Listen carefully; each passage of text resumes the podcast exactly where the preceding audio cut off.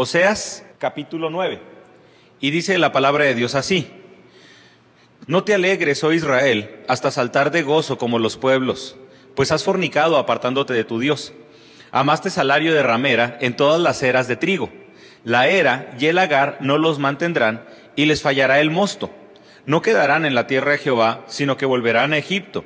Volverá Efraín a Egipto y a Asiria, donde comerán vianda inmunda. No harán libaciones a Jehová, ni sus sacrificios les serán gratos. Como pan de enlutados les serán a ellos. Todos los que coman de él serán inmundos.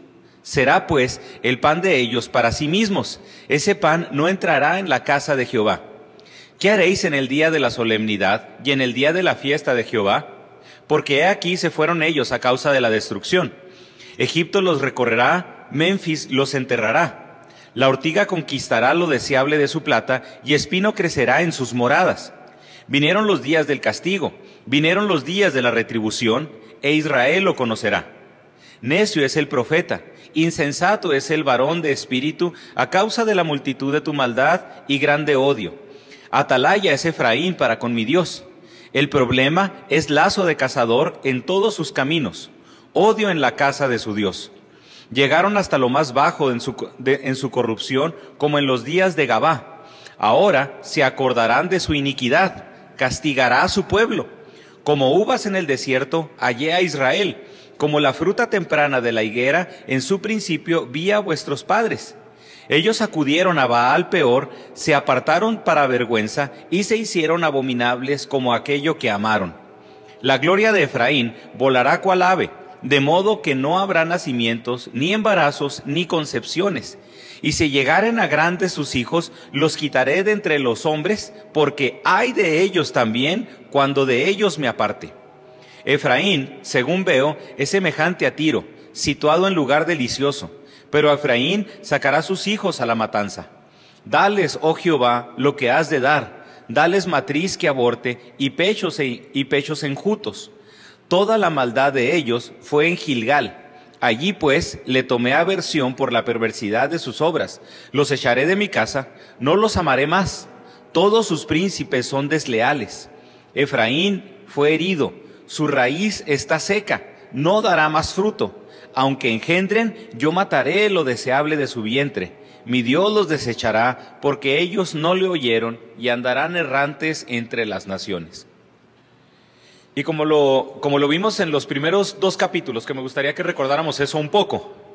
En estos dos capítulos el libro nos menciona la relación entre Oseas y Gomer. Imagínense, la, imagínense esta relación que en esta relación se ve reflejado la, cómo es el pueblo y cómo es Dios a lo largo de todo el libro. Porque ya en los siguientes versículos, en los siguientes capítulos, ya los que siguen del 9, del 10 hasta el capítulo 14, pues la relación de Gomer con, con Oseas ya no se vuelve a mencionar. Pero por eso se menciona desde el principio, para que el pueblo pudiera comprender que a lo largo de la, de la profecía de Oseas, de esos trece años, Dios trata al pueblo, Dios trata al pueblo, Dios trata a su pueblo, así como Oseas estaba tratando a Gomer. Que ella, a pesar de que se iba, Oseas tenía que ir por ella para volver a demostrarle ese amor, para, hacerle ver que le convenía a Gomer estar con Oseas y ser esposa de Oseas, que le convenía amar a Oseas como su esposo en lugar de andar repartiendo su amor, su tiempo con otras personas. Y así es precisamente ejemplificar la relación de Dios, porque el mensaje de Dios por medio de Oseas además de ser ese mensaje audible, recuerde, ese mensaje audible para el pueblo, era, era explicado gráficamente por medio de esta relación de Oseas con Gomer, haciendo ver que a Gomer le convenía ser amada por Oseas.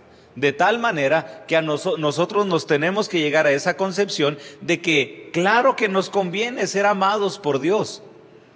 Tenemos que reconocer que debemos ser amados por Dios, pero también en esa, en, esa cuestión de nosotros, activa, en esa iniciativa de nosotros, reconocer quién es Dios. Reconocer quién es Dios, reconocer lo que Dios ha hecho por nosotros. Porque no podemos decir o no podemos no, decir que tenemos que amar a Dios así en primera instancia. Es que usted tiene que amar a Dios. Tiene que empezar con reconocer quién es Dios ¿Qué es lo que ha hecho Dios? Incluso, por eso lo digo, y lo de, no lo dejaré repetir en estas predicaciones, a pesar de nosotros.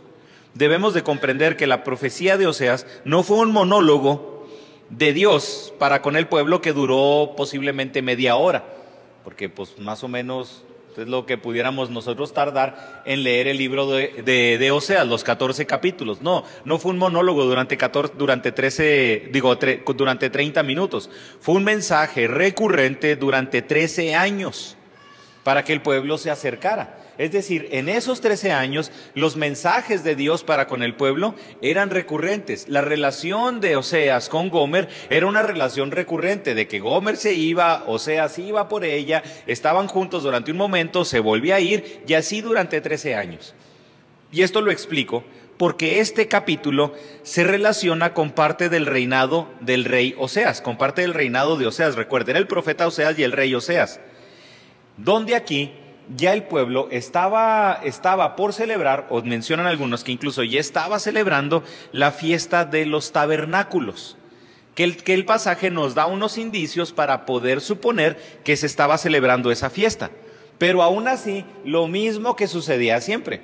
El pueblo adorando a Dios, pero haciendo un sincretismo con Baal. Es decir, adorando a Dios en la fiesta de los tabernáculos, pero a la manera que se, que se le adoraba a Baal. Y ahora, es el, y ahora ese es el punto de esta exhortación. Por eso se relaciona el capítulo con el reinado de Oseas, en el que ya ha pasado de una advertencia anterior sobre el dominio del imperio asirio, como lo vimos la semana pasada. Mientras se da esta exhortación, lo repito, el pueblo se encontraba celebrando la fiesta de los tabernáculos. Esta fiesta la vemos en Levítico capítulo 23. Y según Levítico 23, la, finalidad de la fiesta de los tabernáculos era recordarle al pueblo que Jehová recibió todo ese sustento estando en el desierto después de salir de la tierra de Egipto. Eso es lo que vemos nosotros en, lo que vemos nosotros en, Levítico capítulo 23. Les pide que, se, que, que es una fiesta que se tiene que empezar desde el, desde el día de reposo hasta el otro día de reposo toda una semana habitando en tabernáculos para conmemorar y para recordar que Dios sustentó al pueblo durante 40 años mientras estuvieron en el desierto. Oiga, y esto, esto es, es fantástico. O sea, y es de los milagros que nosotros podemos, que nosotros podemos ver en el que Dios es fiel a su pueblo. Durante 40 años el pueblo no tuvo ni siquiera que ir a cazar para comer, para buscar su comida.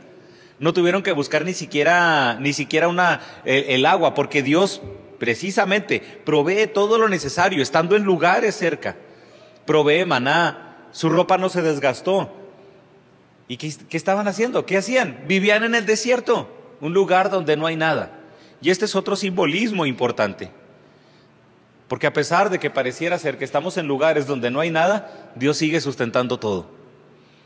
Dios sigue, siendo siempre el sustento para el pueblo. Y fíjese, en este momento tiene una, relevancia de, de, gran impacto, porque el pueblo, con Oseas ahora como rey, queriendo llegar al punto de como era Jeroboam, pero en esa fiesta de los tabernáculos es Dios diciéndole y recordándole al pueblo, recuerda, en 40 años tuviste el sustento que yo te di. A pesar de que no podías sembrar, a pesar de que no podías hacer nada, yo te di ese sustento. Ahorita en lo que tú estás buscando, ahorita en lo que tú estás haciendo, el pueblo, Dios le está diciendo al pueblo, yo sigo siendo tu sustento. Pero la gran diferencia es siempre que pensamos que nuestro sustento es basado en lo que yo quiero y basado en lo que yo puedo obtener. No en que Dios nos dé esa plenitud, no en que Dios nos dé incluso hasta ese contentamiento que nosotros necesitamos. El pueblo, a pesar de estar conmemorando esta fiesta de los tabernáculos, convirtió esta fiesta en la fiesta de la fecundidad a Baal. Por eso habla de las eras y por eso habla del agar. Ahorita lo vamos a explicar.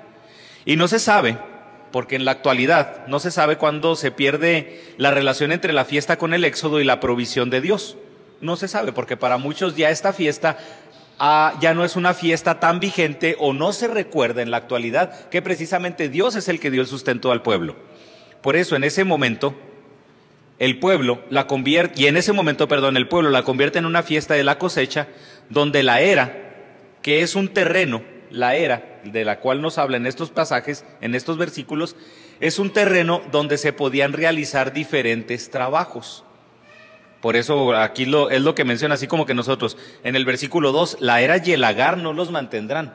O sea, ¿cómo la era? ¿Se está refiriendo a un espacio de tiempo? No. Se está refiriendo a un lugar que así se llamaba, donde se, donde se realizaban los trabajos de cultivos de cereales, de cultivos de vegetales. Y en este caso el vino. Era un terreno que así se denominaba, la era del cultivo de cereales, la era de los vegetales. Y le digo, no, entonces no quiere decir de que la película de la era de hielo se cultivaba hielo. No, porque aquí se refiere a un lugar específico, no se refiere a un tiempo. Entonces, está diciendo que esos lugares, esos lugares donde tú cultivas, ya sea cereal, vegetales, y en este caso donde tienes tus lagares para el vino, esos lugares van a ser insuficientes. Decir, es decir, esos lugares no te van a saciar, porque el lagar era donde se trabajaba el vino. Era el lugar donde se ponían las uvas para empezar a pisotearlas para que se pudiera realizar el mosto y poder hacer el vino. Entonces se está hablando de que los lugares que ellos pensaban para tener un sustento, pues iban a ser totalmente insuficientes. La fiesta de los tabernáculos se pervierte a tal grado que se olvidaron de la provisión de Dios y se empezaron a enfocar en las eras y en este caso en los lagares que les proveían el vino como un símbolo de la fertilidad y como un símbolo de la cosecha. Es decir, vamos a, vamos a tener esa prioridad especial en las eras, vamos a tener esa prioridad especial en los lagares, en todo lo que nosotros podemos cultivar, porque precisamente del cultivo es de donde proviene la semilla y es de donde se fecunda o de donde se da esa fertilidad. Entonces, enfocándonos en eras, enfocándonos en lagares, es una forma en la que nosotros podemos entonces dar esa razón de la fecundidad y poder agradecer por la fecundidad.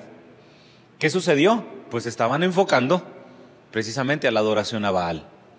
Estaban dejando de lado que Dios fue el sustento durante esos 40 años en el desierto, empezando a preocuparse y a ocuparse por lo que ellos podían producir.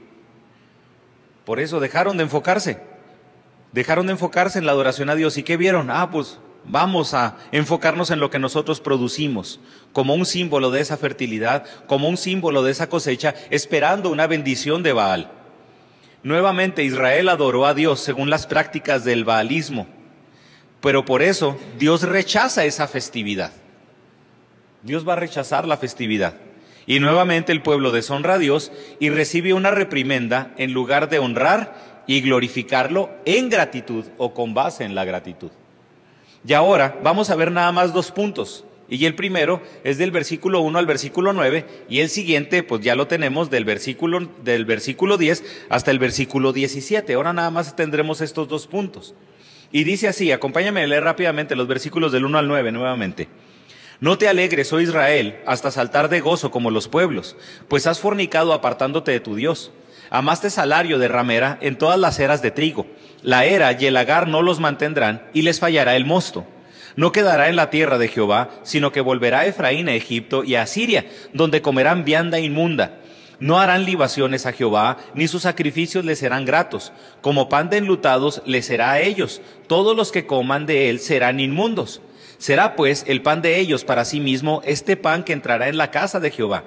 ¿Qué haréis en el día de la solemnidad y en el día de la fiesta Jehová? Esa es la referencia precisamente a la fiesta que estamos hablando.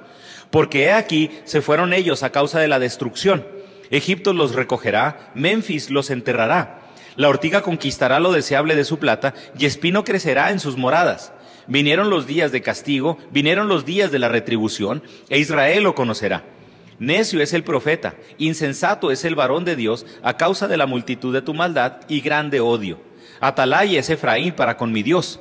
El profeta es lazo de cazador en todos sus caminos, odio en la casa de su Dios. Llegará hasta lo más bajo en su corrupción, como en los días de Gabaá. Ahora se acordará de su iniquidad y castigará a su pueblo. Y aquí de lo que hablamos en estos dos versículos es la necedad y la hostilidad del pueblo. Porque los, los, ejemplos que nos mencionan en estos versículos están bárbaros. El ejemplo de lo que ahorita vamos a explicar de lo que, de lo que sucedió en Gabá, dice uno, ay caray, en esos días se encontraban, se encontraban otra vez. Eso era lo que estaba pasando. Lo que vemos de Memphis y lo que vemos de Egipto. Ah, caray, ¿cómo es eso? El pan del que está hablando. ¿Qué tienen que ver todos estos símbolos? Pero lo interesante aquí es de que esta, esta es la última vez Esta es la última vez en el libro de Oseas que Oseas se va a referir a Israel como una prostituta. Adorar a Dios como si fuera Baal es quebrantar el pacto y cometer precisamente esa prostitución espiritual. Porque es, es, curioso esto. Oye, ¿sabías que Dios te estaba proveyendo todo durante los 40 años? Pero en esa provisión que Dios te da, tú estás fijándote en lo que puedes producir y estás olvidando a Dios. Incluso estás utilizando la provisión que Dios te da para estar, para estar adorando a los Baales. Y, es lo, y eso es lo serio. Eso es lo delicado. Y en esta puesta de, y en esta supuesta adoración, Dios está diciendo, ahora no habrá gozo, pero tampoco habrá la provisión que había en el desierto. Me quedaré, no habrá gozo de ustedes, no habrá ese gozo, pero tampoco habrá esa provisión. La nueva traducción viviente en estos primeros tres versículos dice así, oh pueblo de Israel, no te alegres como lo hacen, los, como lo hacen otras naciones, pues has sido infiel a tu Dios, alquilándote como una prostituta y rindiendo culto a otros dioses en cada campo de trillar. Ahora tus cosechas serán insuficientes para alimentarte. No habrá uvas para hacer vino nuevo. Ya no podrás quedarte aquí en la tierra del Señor. En cambio volverás a Egipto y en Asiria comerás alimentos ceremonialmente impuros. En esta, en esta versión nos da a entender un poco más el comportamiento del pueblo de Israel alquilándote como una prostituta y rindiendo culto a otros dioses en cada campo de trillar. Fíjese la, idea de lo, que está, lo que, de lo que está manteniendo aquí. Eres como, una, eres como una prostituta que en vez de volver con un esposo, se va con cualquier hombre que ve en cada campo de trillar, en cada era. Ah, veías la era, veías la, la, era de los vegetales, ibas y adorabas la era de los vegetales. La era del trigo y adorabas la era del trigo. La era donde estaba el lagar y ibas sobre la era del lagar. Pero no volteabas a mí, que yo soy el que te sustenta, yo soy el que te da todo eso. Es decir, viéndolo, viéndolo así, viéndolo así, te has acostado en la cama de todos los hombres, menos en la cama de tu esposo. Es la idea que está manejando en cada campo de trillar, nomás ves cualquier oportunidad para acostarte con otro. Oiga, es una idea, es una idea fuerte. O sea, diciendo eso es una idea, es una idea demasiado fuerte. Por eso representa que ellos utilizaron siempre la provisión de Dios para adorar a Baal. Ah, Dios es el que nos sustenta, no lo vieron así. Yo lo sustento, yo lo tengo, yo lo hago, yo lo produzco, pero se lo rindo a Baal. Y Dios diciendo, es que yo todo eso te lo estoy dando. Yo todo eso te lo estoy proveyendo. Es decir, te estoy dando todo, te estoy dando todo, y tú estás utilizando lo que yo te doy, lo que yo te doy para ir con la prostituta, para ir a alquilarte como prostituta. Es una idea muy fuerte. ¿Dónde está ese sustento? ¿Por qué no me lo retribuyes a mí y vas y te lo gastas con otros? ¿Por qué estás haciendo eso?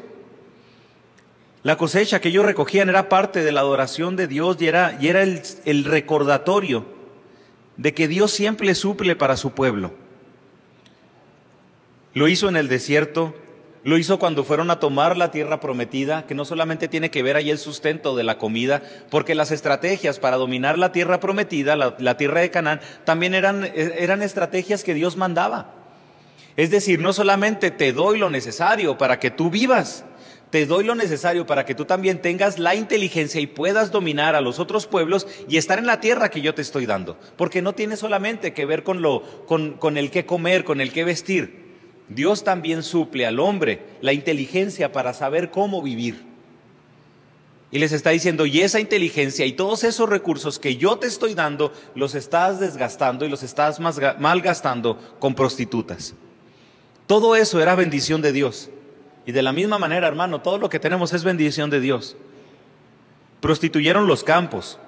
Y hace hincapié en esto, en que la tierra no pertenece a, no pertenece a Él, no pertenece a ellos. Dice, dice Jehová, es mi tierra, es mi tierra, es mi lugar. Ya has alquilado esas tierras, has dado esos lugares para adorar a otros dioses. No era de ellos, mucho menos va a andar siendo de Baal. Por eso prostituyeron los campos, prostituyeron la tierra, prostituyeron la fiesta. ¿Y cuál será nuevamente la, finalidad? Pues el cautiverio. nosotros lo vamos a ver más adelante, el cautiverio que recibió el pueblo con lo, para con los asirios, pues eso tuvo que ver con el exterminio. Y por eso la frase la tierra de Jehová hace hincapié a que esta tierra es de Jehová, no es del pueblo. No está diciendo, aquí si se fija, no está diciendo en la tierra que yo te puse. No está diciendo en tu tierra, está diciendo en mi tierra. Y creo que lo primero que tenemos que pensar es esto. Es, es de Dios. Todo es de Dios. Nos permite habitar, sí, así como al pueblo. La tierra era de Dios, pero le permitió habitar en la tierra y le permitió utilizar los recursos de la tierra para que el pueblo pudiera vivir, pero también a su vez para que pudiera adorarlo. ¿Para qué son nuestros recursos? Para eso, hermano. Para que nosotros podamos vivir, para que nosotros podamos disfrutar, pero también para que pudiéramos adorarlo. No para que lo entreguemos, en este caso como el pueblo, a Baal. Y muchas veces desgastamos todos los recursos, menos en una adoración a Dios. Desgastamos nuestro tiempo, desgastamos nuestro conocimiento, desgastamos nuestra materia. Y hablo del conocimiento, hablo del tiempo, porque son recursos que muchas veces no mencionamos. ¿Cuántos, si pudiéramos, ver, si pudiéramos verlo en cuestión de, en una cuestión como en las computadoras, cuántos gigabytes de memoria no tendremos de canciones? ¿verdad? ¿Cuánto, cuántos, ¿Cuánto no tendremos de canciones? ¿Cuánto no tendremos de frases? ¿Cuánto no tendremos de dichos, de personajes, de información irrelevante? De información irrelevante. Hace, hace tiempo cuando uno veía diferentes series y que dice uno, ay, mira, cuando sale la, la serie de, de, The Crown, de la, de la corona que habla de la reina Isabel, y, ay, mira la reina Isabel, no sabía que esto, y no sabía que esto, y no sabía que esto. Y yo le decía, a ver, híjole, mira cuántos datos estamos aprendiendo irrelevantes que no nos sirven para nada. Y hasta pareciera ser que a veces hasta nos sentimos orgullosos de saber ese tipo de cosas. ¿De qué nos sirven? De nada. Establecer a lo mejor una plática, pero hasta ahorita yo no crea que los he utilizado mucho. Y hablo por eso, por eso hablo del recurso del conocimiento. ¿Cuánto conocimiento no debería de estar, cuánto conocimiento de Dios no debería estar ocupando ese lugar? Y por eso, y con esto no me refiero a que usted no conozca aspectos vivenciales, aspectos incluso de su, que le sirven a usted para su profesión, de que no conozcamos lo que está pasando alrededor, pero muchas veces pues es conocimiento que adquirimos meramente por diversión y que sabemos de que después no va a servir para nada ¿En qué estamos utilizando los recursos que Dios nos da? Hay personas que incluso tienen tanto conocimiento, tienen tanta facilidad, que yo veo, este cuate sería un excelente maestro. Este cuate, sabiendo, explicando como explica, sería un excelente maestro hasta de historia del cristianismo, si conociera de temas que nosotros podemos saber de la palabra de Dios. Pero ¿por qué no lo hacemos? Porque el conocimiento a veces lo desperdiciamos. Le digo, hablando de ese recurso, que para muchos de nosotros no lo tomamos como recurso. El pueblo es culpable de utilizar lo que Dios le ha dado. El pueblo es culpable de utilizar los recursos divinos para pedirle bendición a Baal. Lo más interesante es de que esa bendición ya la tenían. Ellos ya tienen la bendición de Dios. Por lo tanto, cuando tenemos la bendición de Dios y no se la entregamos a Dios, lo único que estamos haciendo es desperdiciar desperdiciar lo que Dios ha dado, desperdiciar lo que Dios ha provisto. No solo eso, sino que aquí nuevamente el rey Oseas vuelve a hacer un pacto con Egipto en otro esfuerzo de obtener la independencia. Recuerde, ya habíamos visto el pacto con Asiria, ya habíamos visto el pacto con Siria, ahora entra el pacto con Egipto.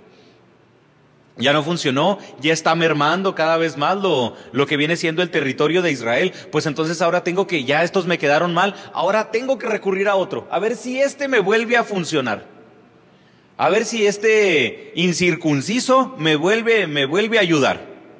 Y ya sabemos cuál va a ser el final. Ellos querían volver a obtener esa independencia, pero resulta ilógico. ¿Cómo obtener independencia aliándome con otro pueblo que lo más posible es que me vaya a dominar? Es lo curioso, ¿no? Es como la gente buscando liberación en algo que la va a esclavizar. Es como dicen muchas personas, es que te están lavando el cerebro en esa iglesia. Y la verdad es de que una vez me dijeron, ¿te lavaron el cerebro? Y pues yo nomás respondí que sí. Es que te lavaron el cerebro, sí, porque lo tenía bien cochino. y la verdad es que lo necesitaba. Sí me lavaron el cerebro, el cerebro en esa iglesia. Y la palabra de Dios lo hizo. Pero mucha gente, fíjese, en la actualidad se cree libre pensadora. Ay, es que nosotros somos libres pensadores. Uy, sí, con la ideología de género, con todo el progresismo que hablen eh, a, favor de la naturaleza, a favor de los animales, a favor del aborto y todo eso. uy, no, yo soy libre pensador. No, no, no, qué libre pensador vas a andar siendo. Estás más esclavizado a todo tipo de pensamientos. Nomás te están haciendo creer que tú piensas por ti mismo, pero te están haciendo pensar eso. Es lo, es lo curioso y es lo que le está pasando a la gente y es lo que le pasaba al pueblo de Egipto. Digo, al pueblo con Egipto, no, nosotros vamos a ser independiente. Compa, estás bien esclavizado ya. Es que soy libre pensador. ¿Cuál libre pensador? Te están programando para que pienses lo que ellos quieren que pienses.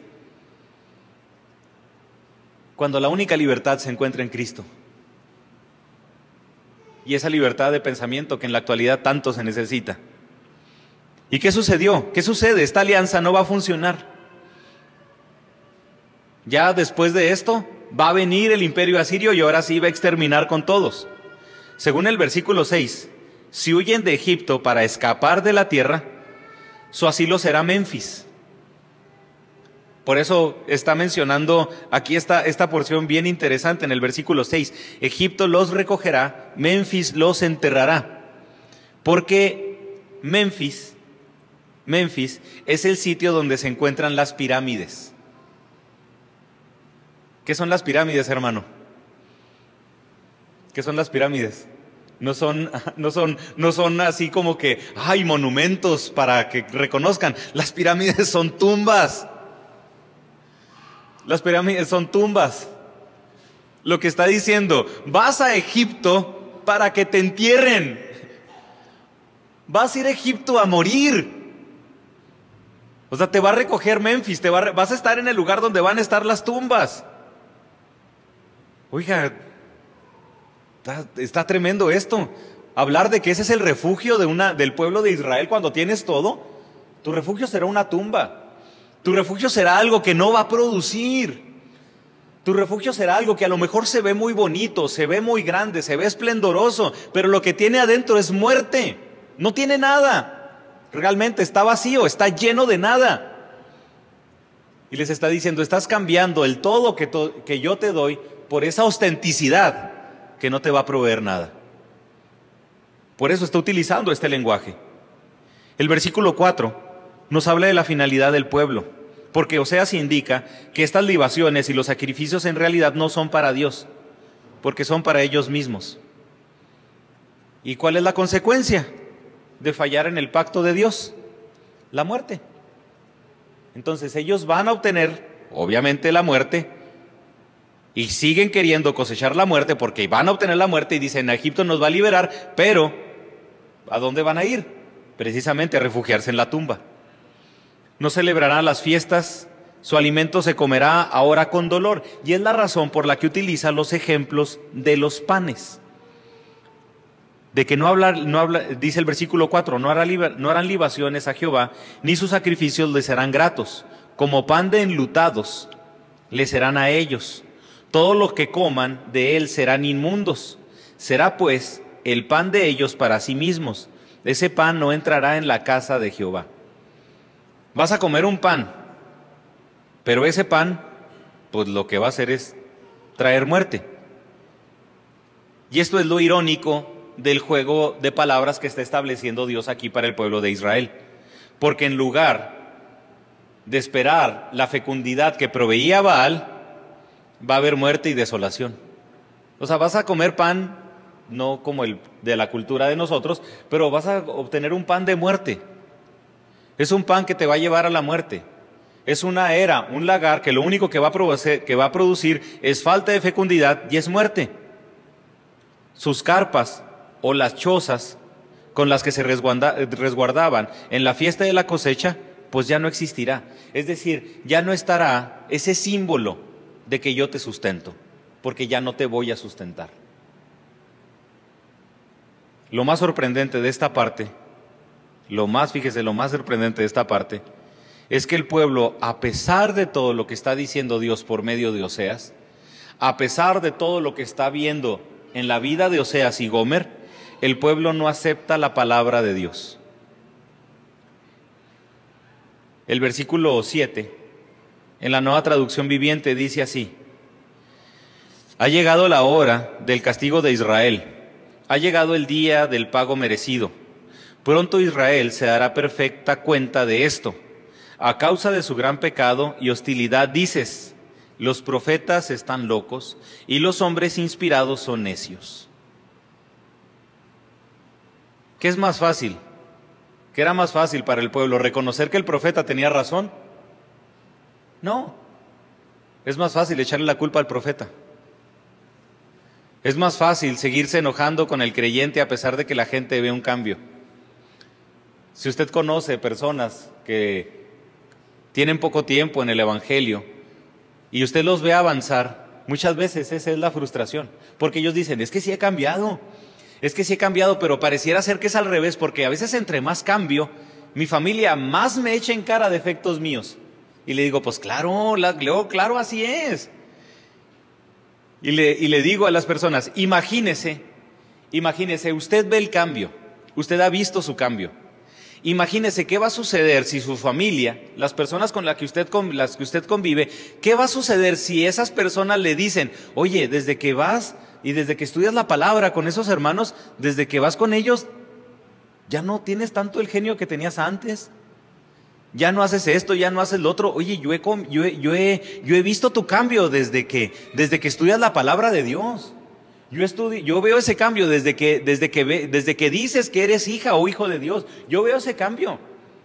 ¿Por qué cree que la gente nunca va a decir eso? Porque eso, eso, porque eso los va a comprometer. Si eso le dicen a uno, ¿qué, uno, ¿qué va a decir uno? Pues órale, nomás tú porque no quieres. Si ya viste que eso ha funcionado conmigo, si ya viste que Dios me ha cambiado, si ya viste que Dios me ha transformado, pues ven tú también, que también necesitas transformación de Dios. Pero ¿qué hace la gente? Echa culpas.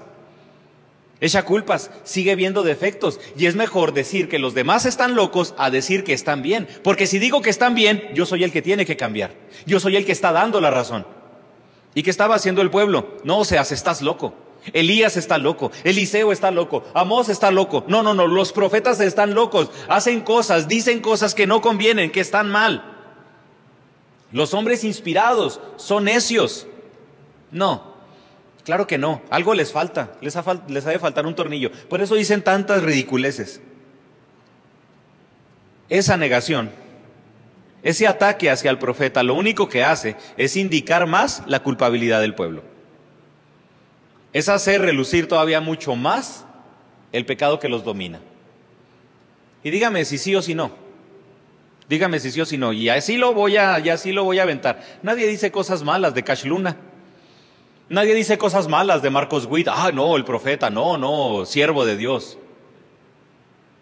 Pero de John MacArthur, de Miguel Núñez, de Juan Manuel Vaz, de Josías Grauman, no, no, esos cuates de, David Platt, no, esos predicadores son unos exagerados. Esos predicadores están locos, claro que no. No, esos cuates predican como si odiaran al pueblo. Ellos no, esa predicación no conviene. Pero ¿quién habla mal de los otros, de los, de los otros insensatos?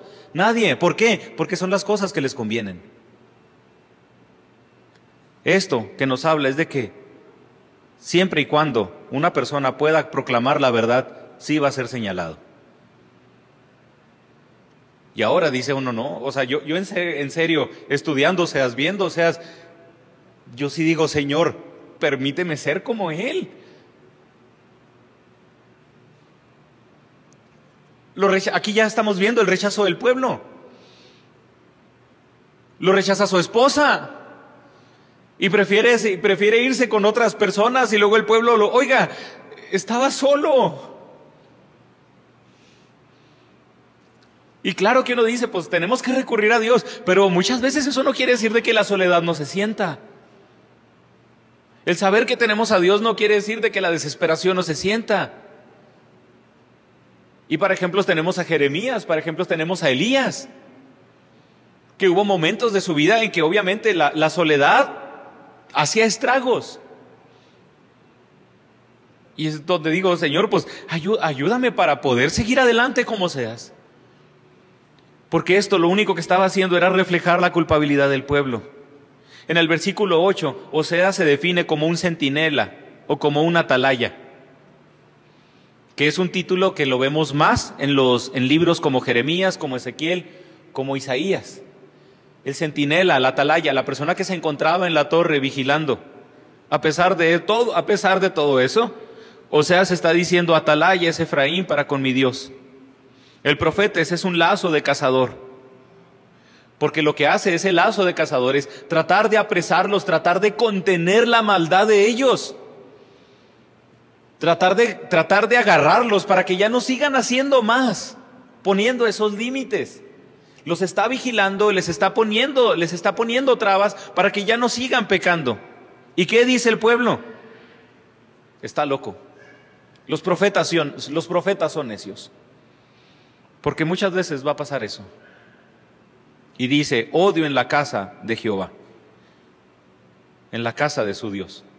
Y el versículo 9 es muy interesante porque dice, llegaron hasta lo más bajo en su corrupción, como en los días de Gabaá. Ahora se acordarán de su iniquidad, castigará a su pueblo. Pero fíjese, fíjese aquí lo interesante, porque ellos tachan a, a Oseas de exagerado, tachan a Oseas de loco, de necio, que algunas versiones lo traducen como tonto. Pero lo, curioso es aquí, porque lo que hacía el atalaya es de que trabajaba, en este caso Oseas, trabajaba junto con Dios para avisar a Israel sobre el peligro que representa esta condenación de no escuchar el mensaje. Y a pesar de que el profeta se interesa en el bienestar del pueblo, es tratado con hostilidad. Los son necios, son malos, como en los días de Gibeá, lo que sucedía en Gabá. Y fíjese, se les hace exagerado lo que dice el profeta pero no se les hace exagerado su estilo de vivir. O sea, es que tú me dices, oye, no, espérate, tú te, te, vas a pistear jueves, viernes, sábado, y luego el domingo la curas, y luego te gastas quién sabe qué tanto, y resulta que el exagerado soy yo por decirte que no pistes, poniendo ese ejemplo. O sea, y resulta que tú no eres exagerado por gastarte dos mil pesos cada día, nomás en el chupe. Porque en serio, la, gente se gasta cantidades tremendas, pero para ellos eso no es exageración. Para ellos es exageración la exhortación que nosotros damos. Y esto es bien curioso porque está mencionando el ejemplo de Gabaá, haciendo referencia en jueces capítulo 19 al capítulo 21. ¿Qué sucedió en estos capítulos? La concubina de Levita se, se va a Gibeá y es ultrajada es violada por todos los hombres durante una noche y después de ser ultrajada es cortada en doce pedazos. Y se deshonra el nombre de Dios en ese lugar. ¿Y qué sucede? Era tanta la necedad del pueblo que esos comportamientos no los ven como exageración. Oye, una, una mujer fue ultrajada durante toda la noche y te gozas y dices que el profeta es exagerado, oye, el que está mal eres tú. Eso únicamente refleja tu condición de necedad. Porque es la verdad, es lo que pasa. Pero, pero ¿sobre quién se va la gente? Sobre el profeta. Sobre el que comparte la palabra. Con esas acciones el pueblo demuestra que están alejados totalmente de Dios, que han deshonrado el nombre de Dios y lo, y lo que ellos manejan como exageración de lo que el profeta dice, más bien está manifestando la exageración, pero de sus acciones. El pueblo está mostrando nada más una mera práctica religiosa, porque no está viviendo acorde al pacto de Dios. Ellos están viviendo conforme al rito de su fertilidad. Un rito en serio, exagerado. Por eso dice, te acuestas como prostituta en cada campo de trillar. ¿No estás viendo exagerado eso? Adoras a aquí, adoras a acá, adoras a acá, adoras a en todos lados. Si yo te estoy pidiendo y si resulta que Dios es el exagerado. Por eso esta porción nos muestra un pueblo próspero en esclavitud. Un pueblo con fruto socioeconómico, pero sin fruto de arrepentimiento. Agradable a los demás pueblos, haciendo lo que los demás pueblos hacían, pero un pueblo que no merecía ser reproducido. Vamos a llevarlo a la familia, a la iglesia, a la vida. ¿De qué sirve una vida, una iglesia con fruto socioeconómico? ¿De qué sirve una familia con fruto socioeconómico, pero sin fruto de arrepentimiento? ¿De qué sirve una vida, una iglesia, una familia agradable a los demás, pero no agradable a Dios? ¿De qué sirve una familia? ¿De qué sirve una vida? ¿De qué sirve una iglesia que, que divierte a todo mundo, pero que no merece ser reproducida? Un pueblo agradable a Baal, pero desechado por Dios. Agradable a los amigos, agradable al empleo, bien visto ante la sociedad alejada de Dios. ¿De qué serviría una ofrenda así? ¿De qué sirve un sacrificio cuando el pueblo no es agradable delante de él? Por eso, ¿qué espera? Te estás refugiando en algo que se ve muy bonito, se ve ostentoso, se ve grande. ¿Quién no quiere conocer las, las pirámides en Egipto? ¿Quién no las quiere conocer? ¿Qué son? Tumbas. Te estás yendo a refugiar en algo que lo único que tiene dentro es muerte. Te estás comiendo un pan que lo único que va a llevar a hacer es matarte. Por eso, hermano, ¿en qué estamos invirtiendo los recursos que tenemos? Versículos del 10 al 17, que en el título anterior era la necedad y la hostilidad del pueblo. Pero en este caso hay un versículo que me llama mucho la atención y por eso el nombre de este título, de los versículos del 10 al 17, es contracorriente. Como uvas en el desierto allá Israel, como la fruta temprana de la higuera en su principio vi a vuestros padres.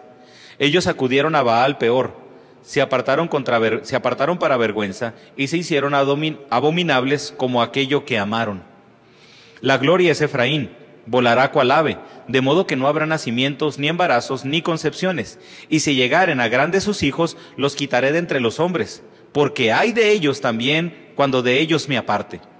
Efraín, según veo, es semejante a Tiro, situado en lugar delicioso, pero Efraín sacará sus, sus hijos a la matanza. Dales, oh Jehová, lo que les has de dar. Dales matriz que aborte y pechos enjuntos. Toda la maldad de ellos fue en Gilgal Allí pues les tomé aversión por la perversidad de las obras, de sus obras los echaré de mi casa, no los amaré más. Todos sus príncipes son desleales. Efraín fue herido, su raíz está seca, no dará más fruto. Aunque engendren, yo mataré lo deseable de su vientre. Mi Dios los desechará, porque ellos no le oyeron y andarán errantes sobre las naciones. En este capítulo hay algo que, que a mí me, me conmueve porque esta porción nos habla de todos los resultados de, romper el pacto. Y es Dios hablando, a excepción de los versículos 14 y, el versículo 17. El versículo 14 y el versículo 17 es una oración de Oseas. Oseas introduce en el, en el, monólogo que Dios está hablándole al pueblo, Oseas introduce un deseo que él tiene para con el pueblo. Versículo 14, fíjese, dales, oh Jehová, lo que les has de dar, dales matriz que aborte y pechos enjutos. Mi Dios los desechará porque ellos no le oyeron y andarán errantes entre las naciones. Pero pareciera ser que son versículos fuertes, pero aún así no tanto. Yo veo que todavía Oseas en, en, su, forma, en su, en su, amor todavía hacia el pueblo, así le, está diciendo a Dios, Señor, que no les vaya tan peor Tú estás diciendo que su matriz no dará hijos, no. Por lo menos dales la dicha de tener hijos. Por lo menos dale la, la dicha de amamantar, por lo menos. Israel rompe el pacto al adorar con base en el baalismo. Y ahora Dios declara las consecuencias en términos de fertilidad. En su momento Israel tenía una fecundidad sorprendente. No había otro pueblo más próspero que el pueblo de Israel. Incluso aún pudieron ver las demás naciones la prosperidad de Israel aún estando en el desierto. Oiga, un pueblo en el desierto, teniendo que comer todos los días, teniendo su sustento. Oiga, un pueblo de esclavos gobernando a otro pueblo que no un pueblo que no tenía tierra, gobernando a otro pueblo. Oiga, esto, esto es curioso y claro que los demás reconocían que era por parte del poder de Dios cuando todavía estaban del otro lado del Jordán, en números 25, vemos esa fecundidad en relación con el Señor. Pero ¿qué sucedió en números 25? Adoraron en Sittim al Baal de peor en ritos de fertilidad con mujeres moabitas y madianitas. Aún estando en el desierto, ¿qué nos indica? Recuerde, cuando estaban en el desierto, ¿qué sucedió? Se enojan con Moisés. Recuerde el pueblo como la tucita. Ay, no tenemos sed. Ay, tengo sed. Ay, tengo aquí. Ay, no, me, duele esto, me duele el otro. Y resulta que salen del de, salen, lo saca, lo saca Dios y se enojan con Moisés. Nos trajiste al desierto para que nos muramos. Y luego en el desierto hacen esta, hacen, esta alianza en ritos de fertilidad con los madianitas y los moabitas. Entran a la tierra prometida y ¿qué sucede? Se apartan de Dios. Viene el tiempo de los jueces, viene el tiempo de los reyes en el que estamos. Hermano, no podemos decir que Dios no es paciente. No podemos decir que Dios no es misericordioso. Porque la gente muchas veces ve todo lo que sucedió y, ay, no, es que Dios como es malo, los mató en el desierto. Oye, espérate, yo no dejo de ver la misericordia de Dios en toda la palabra. Usando estos ritos se, consagraron a la vergüenza. ¿Y qué, qué pasó? ¿Qué es lo que nos está diciendo Oseas?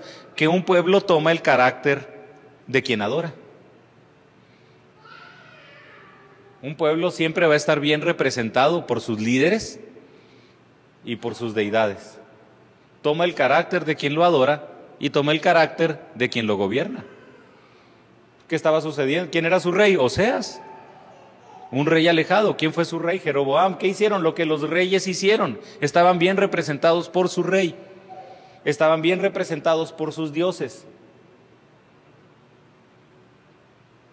No nos quejemos de los presidentes, ¿verdad? Porque también esto habla de nosotros. Estamos representados. El pueblo tiene el representante que se merece, el gobernante que se merece.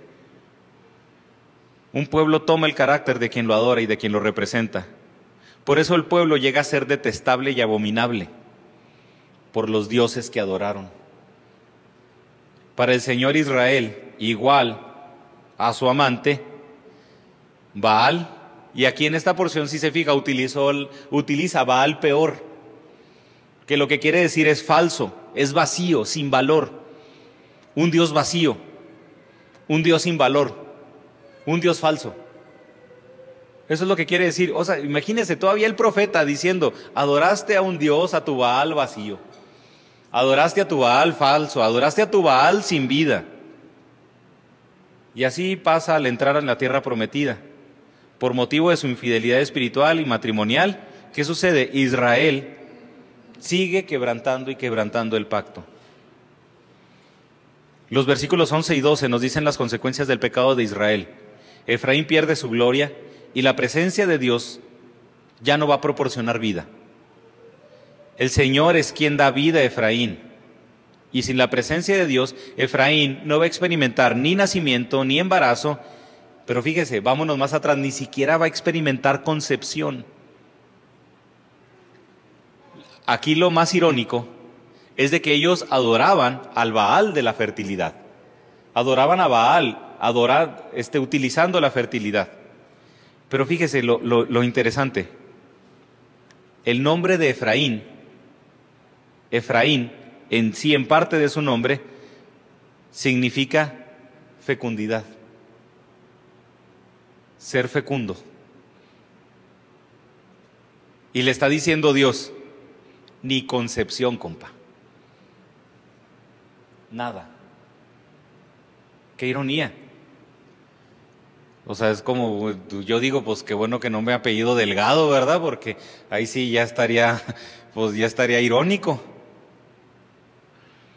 El versículo 12 nos habla de eso. No vas a tener hijos. Y aún peor, no vas a fecundar. Y si llegas a tener, yo los mataré. ¿Qué quiere decir? Todo lo que tanto haces, ¿sabes qué? No te va a traer prosperidad todo lo que tanto haces y en lo que tanto inviertes no te va a traer beneficio. Y si te llega a traer, si te llega a traer cierto beneficio, yo te lo voy a quitar. Capítulo 2 de Oseas. Voy a llevarla al desierto, a que se seque en el desierto. para, para que cuando esté desolada, para que cuando ya no tenga amantes, porque voy a cortar todo su acceso a los amantes y se va a quedar sola. Cuando ella se quede sola, yo me voy a acercar con ella y le voy a decir palabras de amor. Y la voy a volver a conquistar para que se dé cuenta que en mí todo lo tiene. Capítulo 2 de Oseas, cuando habla del juicio, del divorcio. ¿Qué nos está diciendo Dios, hermano? Todo eso en lo que tanto inviertes, quisiera quitártelo. Y te lo voy a quitar. Si algo produce fruto, te voy a quitar ese fruto. Si en algo te produce gozo, te voy a quitar ese gozo. Para que te quedes sin nada y te des cuenta que en mí tienes todo. Porque aún así a mí me, me encanta el carácter de Dios aquí, no, no puedo evitar conmoverme. Porque la mujer infiel, ya, ya hemos visto con cuántas, quién sabe cuántas veces Israel se ha prostituido. Lo va a dejar sin nada, la va a dejar así, o sea, sin nada totalmente. Y en el capítulo 2 nos menciona que va a llegar con ella y la va a volver a conquistar. Le voy a volver a decir palabras de amor. Después de todavía estar ahí, va a llegar y le va a hablar bonito. Y no es porque lo merezca, es porque lo necesita. Dios está consciente, Dios está totalmente consciente de que necesitamos su amor. No lo merecemos, no merecemos ese trato, no merezco ese trato, pero Dios sabe que lo necesito, por eso nos lo da. Por eso en eso radica su misericordia. Dios declara que Efraín no tiene asegurada la fertilidad ni por medio de él ni por medio de sus hijos, sino que va a llegar a cortar todo lo que impida, todo lo que produzca fertilidad. Y Oseas aprovecha este discurso para interceder por el pueblo en el versículo 14, porque Dios va a castigar al pueblo y Oseas intercede pidiendo un castigo más suave por lo menos que no tengan hijos. O sea, ya, ya que no tengan hijos, que no tengan hijos ya, Señor. Pero no mates a los que ya tienen. Por lo menos el gozo que están experimentando con lo que tienen. No les quites lo que ya tienen, por favor, porque ¿cómo los vas a dejar sin nada? O sea, aún así intercediendo. Y se me viene a la mente cuando, cuando Jehová se, se enoja con el pueblo en el desierto y que va Moisés e intercede por, y, va Moisés e intercede delante de Dios por el pueblo. No, lo sacaste de Egipto para qué? Para nada, todo lo que has hecho, para nada, todo el sustento que has dado, para nada, no, Señor, no lo hagas. Porque si acabas con el pueblo, incluso, incluso diciéndole a Moisés algo parafraseado muy libremente, incluso si tú atacas al pueblo, si tú consumes al pueblo, tú como Dios, pues, ¿cómo vas a quedar? Y ese pasaje y ese pasaje, como este, yo no lo veo como la intención de Dios de, de, erradicar a todo el pueblo, sino veo más bien que Dios está probando el carácter de sus siervos.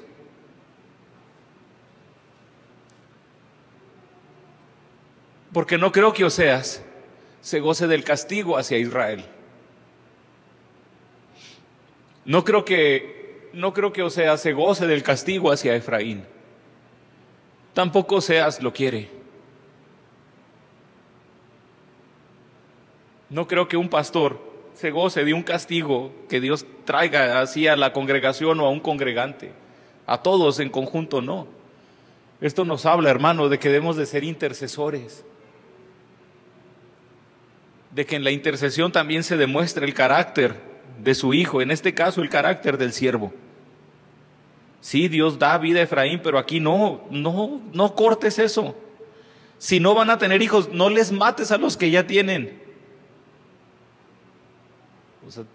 esto sería todavía mejor que por lo menos no verlos morir. Y ya posteriormente Dios señala que Gilgal es el punto central del pecado de Israel, porque es usado para referirse a centros de culto donde Israel adora a Dios como si fuera Baal. Versículo 15 dice, nos habla o menciona, da a entender que el Señor odia. Y pues claramente que odia. No los amaré. Otras versiones sí mencionan esa, esa frase, el odio, el odio de Dios. Pero toma aversión a Israel. En Gilgal Israel llegó a ser un enemigo de Dios. No podemos llegar a ese punto, por eso la, semana pasada, y voy a utilizar otra vez esa frase, porque no sé si usted aquí ahorita pueda, pueda leer la palabra y decir, no, yo estoy exento, no, hombre, yo nada, pecado. No, no, eso es para otros. Eso es para otros, es lo que van a, esos van a otra iglesia. Aquí en Emanuel no hay de esos. No sé si alguien pueda decir eso. Pero ellos se constituyen en Gilgal enemigos de Dios. Por eso hemos hablado de esta idea de la diferencia entre ser un pecador que lucha contra Dios o ser un hijo de Dios que lucha contra el pecado. Lo triste es de que el pueblo aquí había dejado de ser, había dejado de luchar contra el pecado y estaba luchando contra Dios. Por eso no quisieron reconocer, por eso siguieron en sus ritos, por eso, por eso atacaron al profeta. Pero ¿cuál es entonces nuestro punto? Y dice un comentarista bíblico, ¿dónde está Gilgal? Al otro lado del oeste del río Jordán, frente a Baal peor. ¿Dónde están los israelitas? Donde han estado siempre, no lejos de sus amantes y legítimos contra Baal. ¿Dónde hemos estado? Espero que no diga esto. ¿Dónde, hemos, donde han estado siempre. Porque es triste ver o sería triste ver siempre ser reconocidos por una misma condición, por una condición alejada de Dios en este caso. Y por eso Dios echará fuera a Israel de su tierra. Por el pecado, por su falta de arrepentimiento. ¿Qué sucedería, hermano? Es que Dios te va a desechar por tu pecado. No, hermano, nadie. Es por su falta de arrepentimiento es por la falta de reconocer a Dios como el objeto de su adoración. Por eso vuelve a emplear estos términos de fecundidad y Dios recalca que la meta de la adoración nunca se va a realizar, porque esa no es adoración. Y por eso Israel sufrirá juicio. Y el capítulo termina en que Oseas expresa esa aceptación y aprobación del juicio de Dios. Ahora ya no está dividido entre Dios y su pueblo. Pero aquí lo interesante es de que a pesar de todo, es de que a pesar de todo, ¿cómo empieza el versículo 17? Mi Dios. Mi Dios. Estamos en una sociedad que todo lo que habla es en contra de los valores divinos. Estamos en una sociedad que proclama todo en contra de todo conocimiento divino. Y la exhortación es importante es esta, hermano. Que por lo menos, y aunque prediquemos, y aunque proclamamos, y proclamemos, y nadie, y nadie haga caso, no dejar de llamar a Dios mi Dios. Por eso para mí es es, en cierto sentido reconocer la labor de Oseas. Porque durante 13 años, durante 13 años, viviendo el rechazo del pueblo, viviendo el rechazo de la esposa, y luego todavía aquí, mi Dios, donde muchos le pudieron decir a Oseas, tu Dios, tu Dios ve cómo te tiene. Y la verdad es de que Dios no lo tenía así porque lo que necesitamos es de que Dios nos siga fortaleciendo como fortalece a Oseas. Todo mundo o muchas personas pueden perder el pacto con Dios, pero que no nos caracterice el romper esa relación que tú tienes con Dios. Que a pesar de vivir en un mundo, por eso el título, contracorriente, a pesar de vivir en un mundo que proclama todo en contra de los valores divinos, nosotros siempre nos reconozcamos por eso y que a pesar de todo sigamos diciendo, mi Dios, ¿Qué va a costar? Mucho.